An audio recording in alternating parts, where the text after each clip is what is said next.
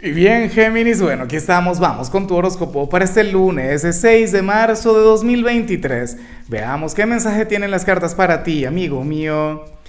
Y bueno, Géminis, como siempre, antes de comenzar, te invito a que me apoyes con ese like, a que te suscribas si no lo has hecho, o mejor, comparte este video en redes sociales para que llegue a donde tenga que llegar y a quien tenga que llegar. Géminis, entonces, ¿ah?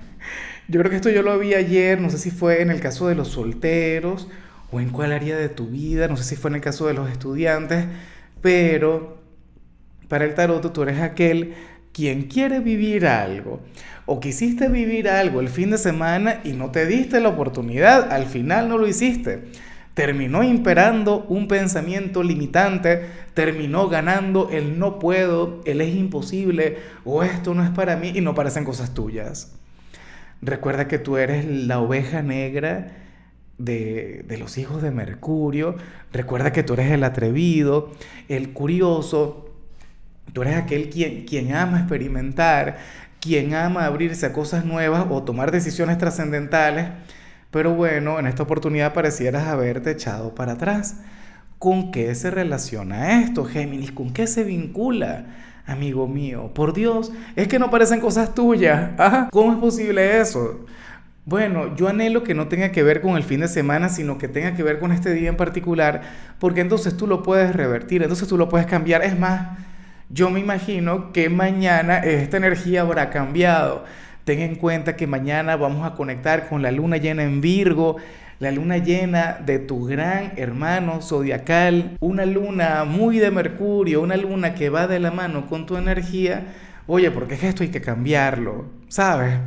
Aquel emprendimiento que no te atreviste a, comenzar, o aquella confesión de amor que decidiste callar, o aquella ruptura X, o, o aquella magnificación del compromiso, ¿sabes? Pero, o sea, esto es algo que, que tú tienes que superar. Esto es algo en, lo que tú tienes que avanzar.